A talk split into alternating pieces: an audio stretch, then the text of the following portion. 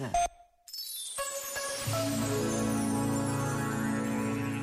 Sete mil voluntários, pessoas sem o nome escrito nos jornais, que contribuem para que todos os dias uma refeição possa chegar a quem mais precisa em Lisboa. Tudo isto num programa que junta instituições públicas e privadas, políticos de diferentes quadrantes, vontades centradas no essencial. Este esforço comum permite que sejam distribuídas milhões de refeições em Lisboa. Quando a nossa vontade se deixa mobilizar pelo essencial, podemos ir mais longe.